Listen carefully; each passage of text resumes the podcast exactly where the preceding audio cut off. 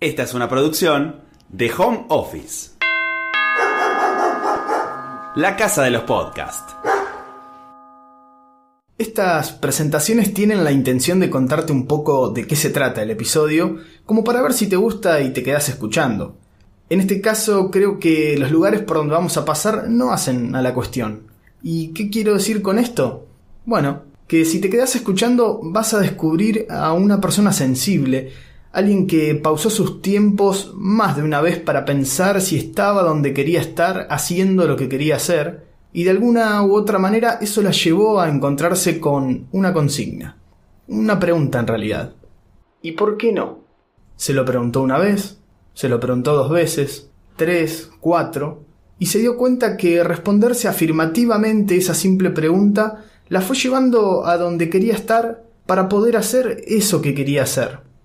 Hoy, nuestra passenger es Alejandra Salem, 29 años, recién llegada de un voluntariado en Sudáfrica y actualmente viviendo en México DF.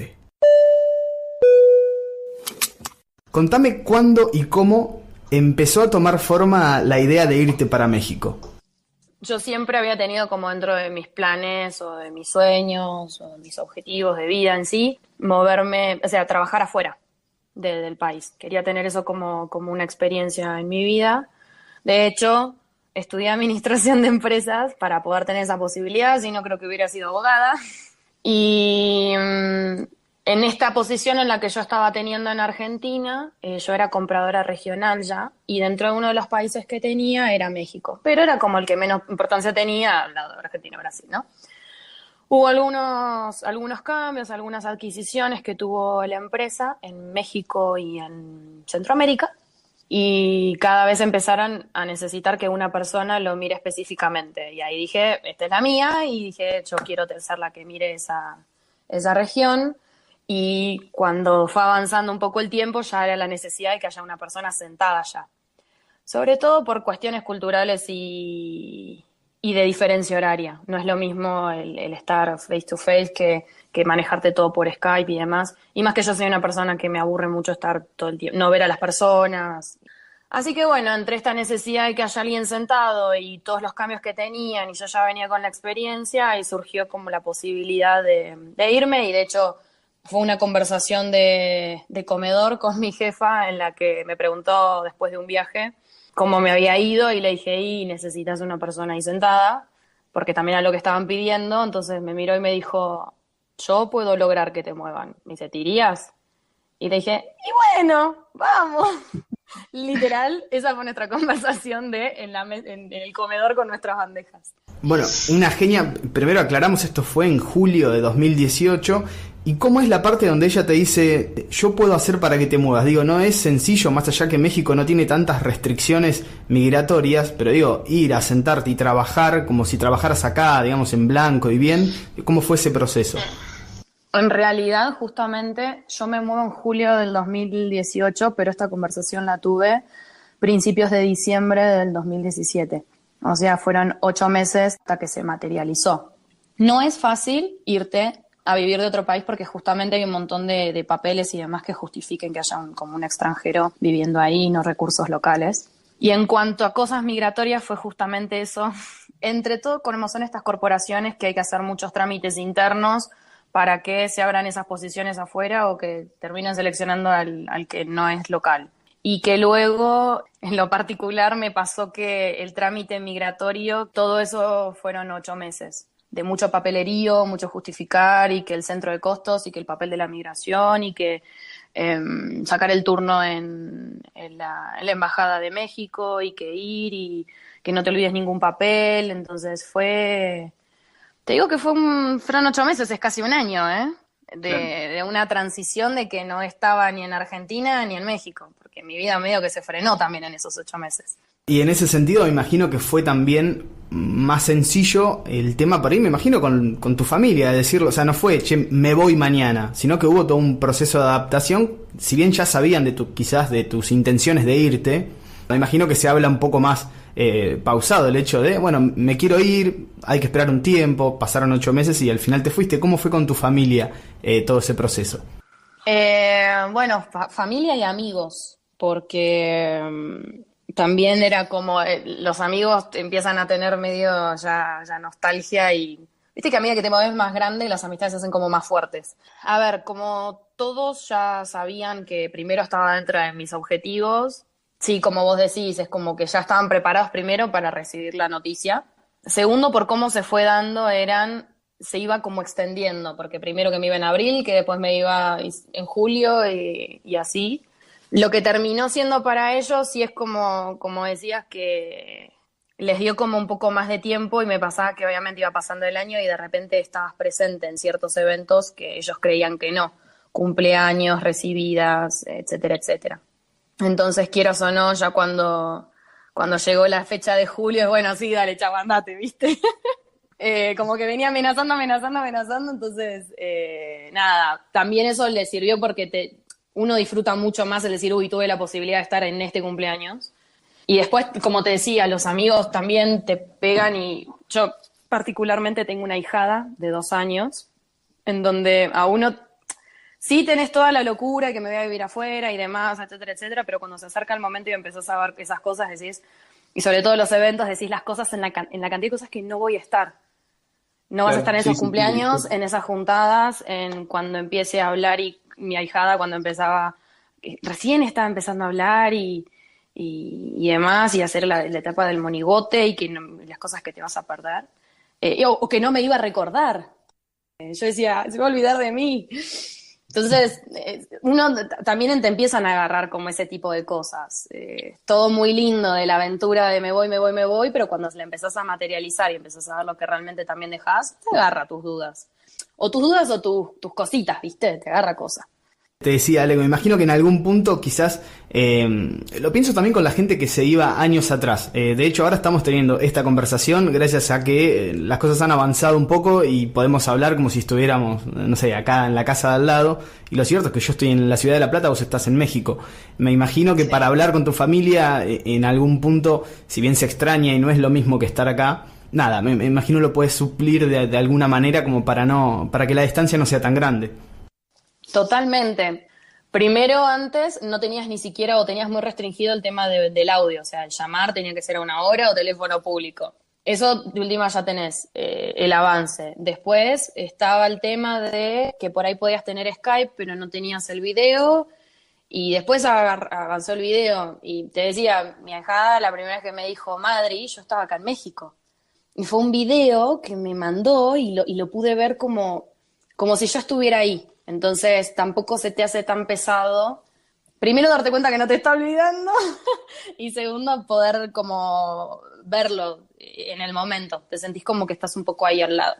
O me ha pasado de que se estén cenando las chicas eh, todas juntas y poner Skype y la cena sea igual, lo único que yo estaba por un celular. Después naturalmente igual como la vida la empezás armando, o sea, ya empezás a tener tu rutina, tus amigos, tus horarios, tus cosas, ya no es que estás participando en la cena de, sino que hablas un rato con cada una. Es, el estar muy pegoteado al país o es más al principio. Ya yo después de siete meses tengo mis amigos, tengo mis rutinas, mis actividades, entonces al mismo momento en el que ellos se están juntando a comer en Argentina, yo acá tengo a mis amigos y nos juntamos a cenar también. Bueno, justo eh, eso te iba a consultar, digo, ¿cómo fue tu adaptación allá? Tengo el dato, me encanta decir esta frase trilladísima, ¿no? Nuestra producción, que en realidad es el señor Agustina Benali, me pasó el dato que eh, jugabas al hockey acá. Y digo, más allá de la adaptación, ¿cómo se va, cómo empezás a llenar ese tipo de cosas que quizás hacías acá como hobby o, para, no sé, para despejar la mente porque obviamente te gustaba? ¿Cómo la empezás a reemplazar allá? y más en un país donde no tiene nada, o sea, culturalmente son parecidos y a la vez muy distintos, porque lo que mencionaste del hockey es tal cual, acá casi el hockey no existe. Yo juego el hockey sobre césped y acá lo que más hay, como están pegados a los gringos, es el hockey sobre patines, sobre hielo. Y si quiero hacer hockey sobre césped, es una hora y media durante la semana con el tráfico de México. Es, es como, entonces, a mí particularmente, mi propia experiencia es que si también suena trillado, me empecé como a redefinir en un montón de cosas, qué posibilidades tenía y qué es lo que podía hacer. Entonces, siempre para mí el deporte fue importante, entonces como no podía jugar al hockey, me metí en un gimnasio a hacer clases. Y en el, en el hacer clases vi que había clases de salsa también. Y ahí me, se me vino que toda la vida había querido bailar salsa. Entonces dije, bueno, ¿por qué no después de mi clase de alguna de estas raras de, de funcional y demás, ¿por qué no hago salsa? Y ahí me metí a bailar salsa. Y en el medio, lo que tenía mis ensayos de salsa, también tenía otros huecos entre los fines de semana y otros días de la semana donde allá ¿y qué hago?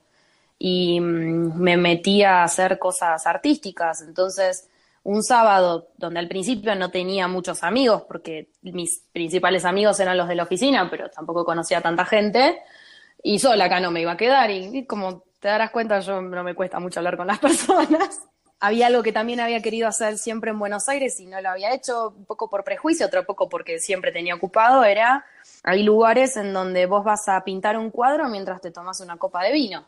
Y dije, ¿por qué no? A ver, hay algo que es cierto. Nunca, siempre lo dije de alguna forma, como hay gente que sabe que está solo y demás, te empiezan a invitar a un montón de cosas. Entonces, tengo menos fines de semana sin hacer cosas que los que tenía incluso en Argentina. En realidad lo que me pasó fue que me empecé a encontrar con un mundo nuevo y que todo es un ¿y por qué no? Te empezás a, esto de que te dicen que se te empieza a abrir la cabeza, decís ¿y por qué no? En el ¿y por qué no?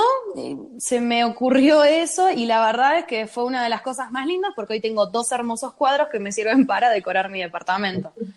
Es como se te va cambiando la plástica de la cabeza. Es el cosas donde antes, no es que te enfrentas con algo y, maduras el prejuicio. No es como que directamente en transparencia lo vas haciendo. ¿Y por qué no? Y en el y por qué no, y en el medio vas conociendo gente, te vas encontrando con otras cosas. En esto que te contaba del bailar salsa, por ejemplo, de tener esas conversaciones, conocí a una de las chicas en el vestuario del gimnasio, ni siquiera porque ahí tenía, y es con una de las que el fin de semana me voy a bailar salsa. Claro, se van forjando los vínculos en función a esta pregunta que te está llevando y que por suerte te va llevando por buenos lugares. El, ¿Y por qué no? Es que es eso. Y solo vas como, fíjate que todo empezó con, y bueno, y voy al gimnasio. Entonces yo en Argentina salía a correr. Acá salir a correr, pensá que estoy a 2.600 metros. Me ahogo a los 50 metros. Y además estoy cerca de un lugar que tiene cuestas.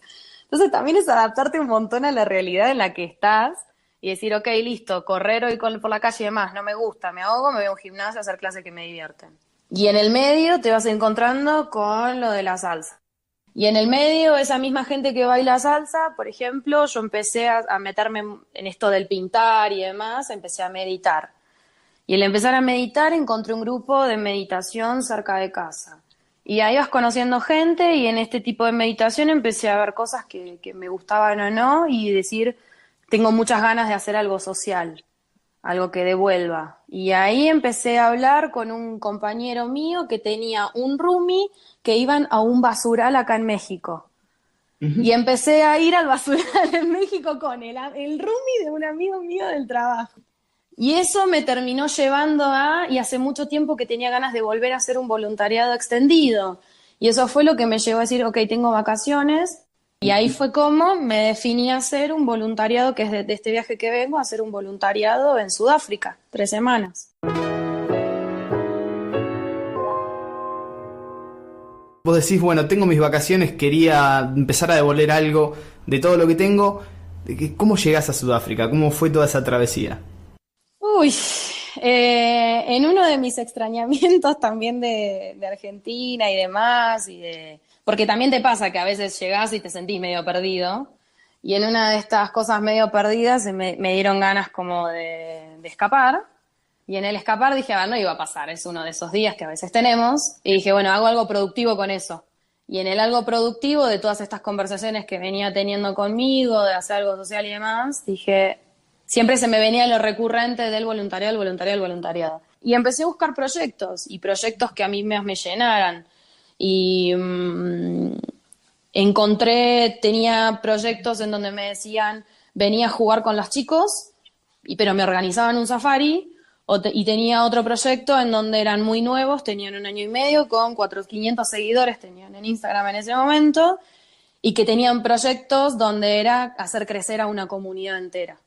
Y ahí empezás también como vos a decidir y decís, che, me estoy yendo a un país, a un proyecto donde recién están empezando la curva de aprendizaje y demás, pero algo me decía que algo iba a poder hacer ahí. Entonces, nada, empezás como a hablar con vos y cuáles son los pros y los contras de cada una de las cosas, los miedos propios, de decir, me voy a Sudáfrica, todos piensan que vas a terminar metida en no sé dónde y son los mismos miedos que uno maneja. Y elaborado ese proceso, definirme con el proyecto chiquito, eh, que sabía que iba a ser algo, que yo no iba a ser un número ni una voluntaria más, y que ahí podía como, como ayudarlos a crecer, y ahí fue cuando dije, ok, sí, listo, voy. Y una vez que tomé la decisión, eh, me vino tranquilidad, así que ahí es cuando dije, ok, estoy tomando buenas decisiones. Y así fue como me empecé a preparar y me fui hace, y fui hace, digamos, casi tres semanas, un mes. Y, ahí empezó la segunda etapa de mi travesía de, mis decisiones fuera de casa. Y es extraño porque cuando hablas en el me voy de nuevo, hablas, en, eh, hablas como doble hablas de tu vida en México y hablas de vos como argentino. Y es que de alguna forma todo te empieza como a generar esa identidad de quién sos y qué estás haciendo y qué es lo que te gusta y qué es lo que no y qué compartís y qué no. Y como tenés tanta apertura en ese sentido, es donde es lo que te digo que se te empieza a cambiar como la, plasticidad mental. Ya no es que hay cosas que te las preguntás y vences prejuicios, directamente no los tenés porque abrís tu cabeza, no te detenés en algunas cosas. Y también te lo va dando, qué sé yo, calculo que un poco más el, hacer este tipo de voluntariados un poco más grande. Yo estaba con chicos mucho más chicos y eh, empezás a ver que en cómo cada uno se va tomando los, voluntariados de una forma diferente también. Además me imagino también eh, el extra del, choque cultural, porque si bien uno dice, bueno, me voy a México, hay muchas cosas que en las que supongo o entiendo que, estamos en, ciertos parámetros similares. Si bien está la idea errada que en África solamente hay leones y safaris, como si no existiera gente, como si no tuvieran cultura alguna, pero digo, habrá sido un choque muy grande también a nivel cultural para vos. Mira, el primer choque cultural que, o sea, si vas de, menos a más, que es lo que menos te esperas en, México, la barrera del idioma, me entendían más en Sudáfrica porque me comunicaba en inglés y las palabras son las mismas, que en México que hablamos todos español y cada uno con su, con su forma me pasaba de estar hablando con mexicanos y que había frases enteras que se las tenía que, eh, se las tenía que subtitular. Porque encima de los argentinos yo hablo con mucho modismo argentino. Entonces era un, te doy un ejemplo chiquito, es ir a la hamaca de la plaza, para ellos es el columpio del parque. ¿Entendés? Porque una plaza para ellos es un shopping. Y una hamaca no sabe ni siquiera lo que es. Entonces imagínate, ahora si lo hablas en inglés, todos saben lo que es eh, el parque y lo que es la hamaca en inglés. Eh, así que es como, es lo que uno se imagina que va a ser una barrera cultural, al final del día es lo que menos es a veces.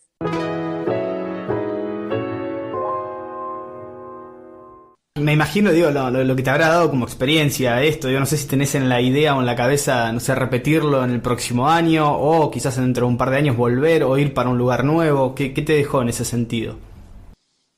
Si te lo digo desde la parte, a ver, la parte laboral, sí quisiera seguir viajando. O sea, como tener como eh, distintas experiencias trabajando en otros lugares.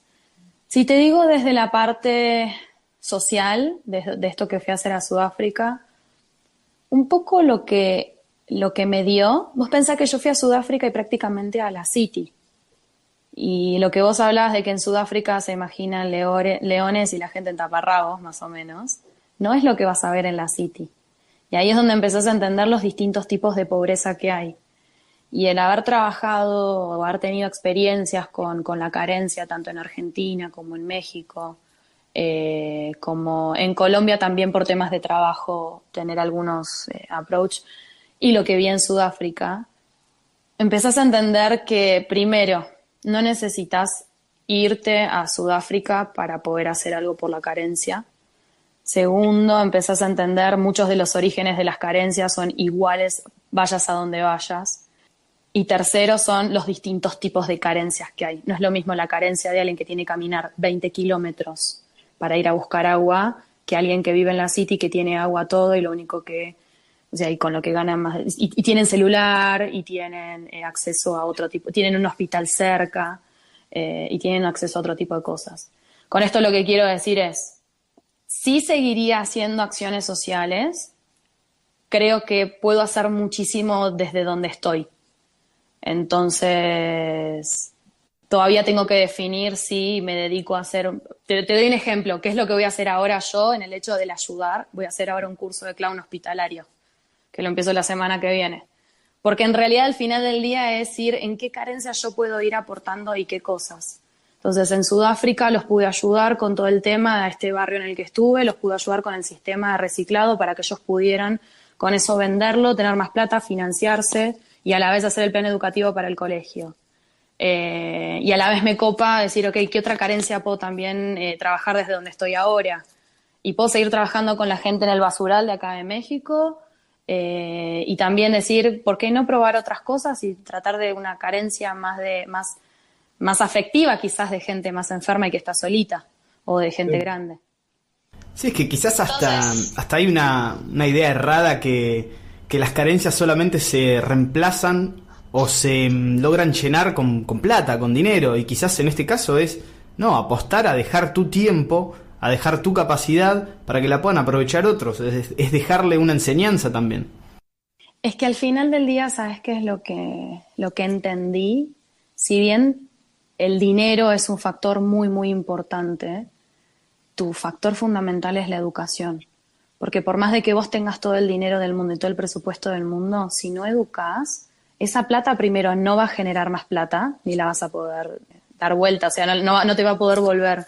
Entonces, en realidad está en un, sí la plata es necesaria y falta dinero, pero ese dinero si no lo, no lo acompañas mucho más fuerte, o sea, es mucho más la cantidad de educación que necesitas que la cantidad de dinero, en mi percepción. Porque pensá que cuando yo estaba ahí mirando el barrio, toda esa basura estaba ahí. Toda esa basura está ahí, los vidrios están tirados en el piso y la gente los tira. Y es plata que estaba tirada ahí. Entonces fue simplemente con educación de sustentabilidad poder lograr tener algo que te reditúe en algo económico.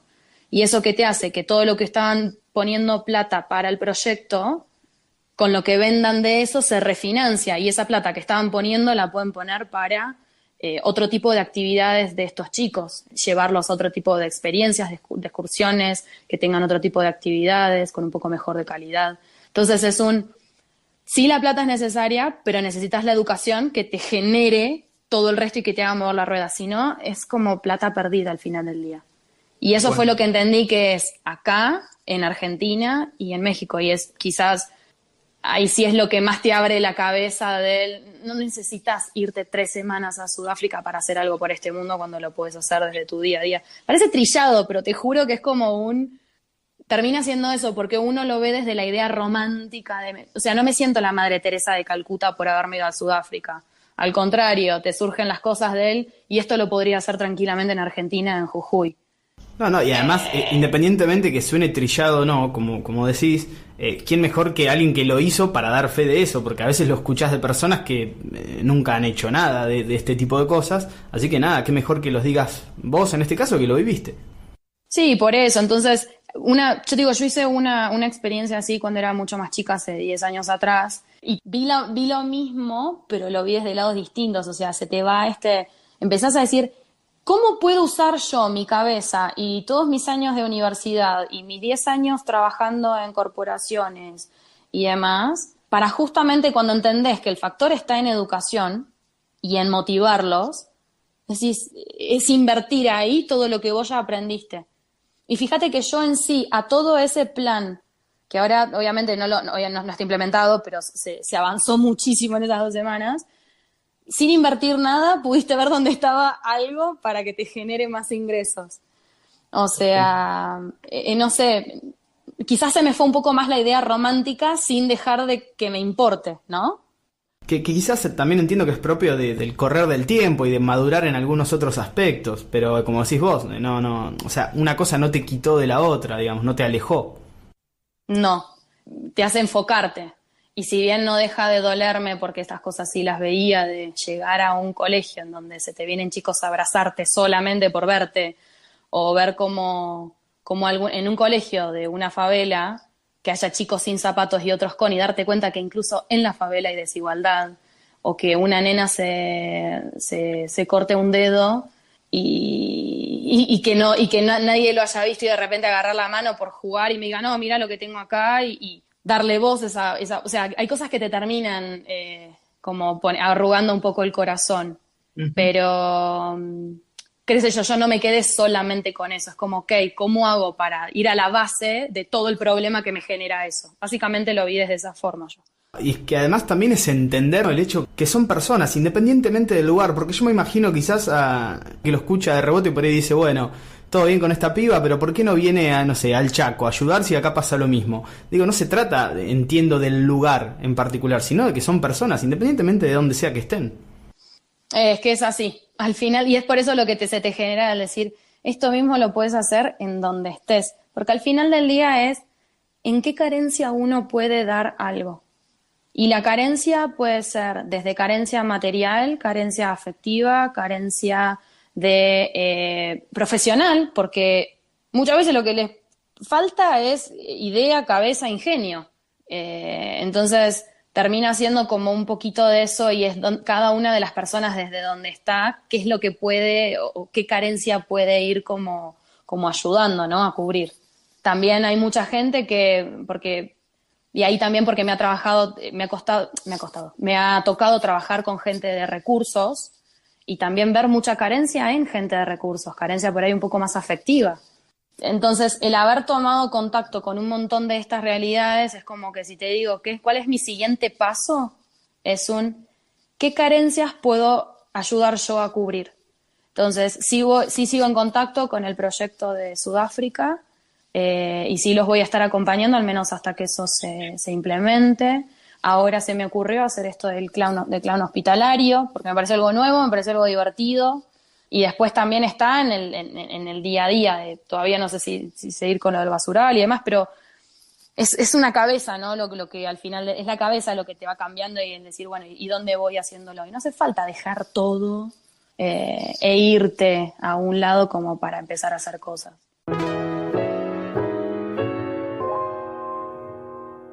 Ale, ¿cómo crees que vas a recordar con el paso del tiempo esta experiencia que hoy te tiene en México, que te tuvo hace poquito en Sudáfrica? ¿Cómo, cómo te imaginas que lo vas a ver de acá a unos años? Uy, es como. es como el, Es un punto de inflexión.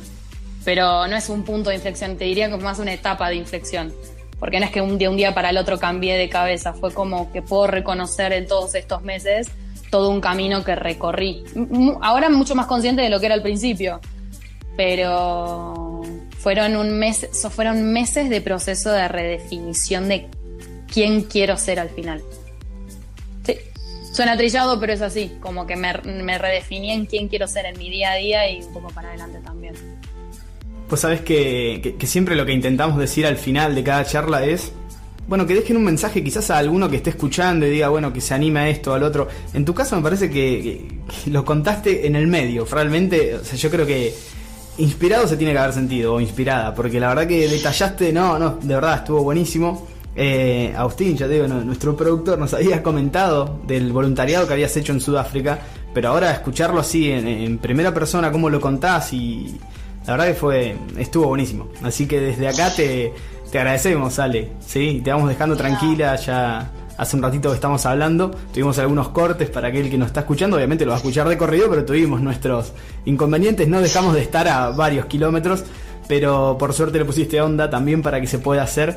Así que te, agradecemos, Ale, de verdad. No, gracias a ustedes por, haberme invitado y, por darme a mí la, posibilidad de contar mi experiencia al menos o cómo lo, lo viví yo.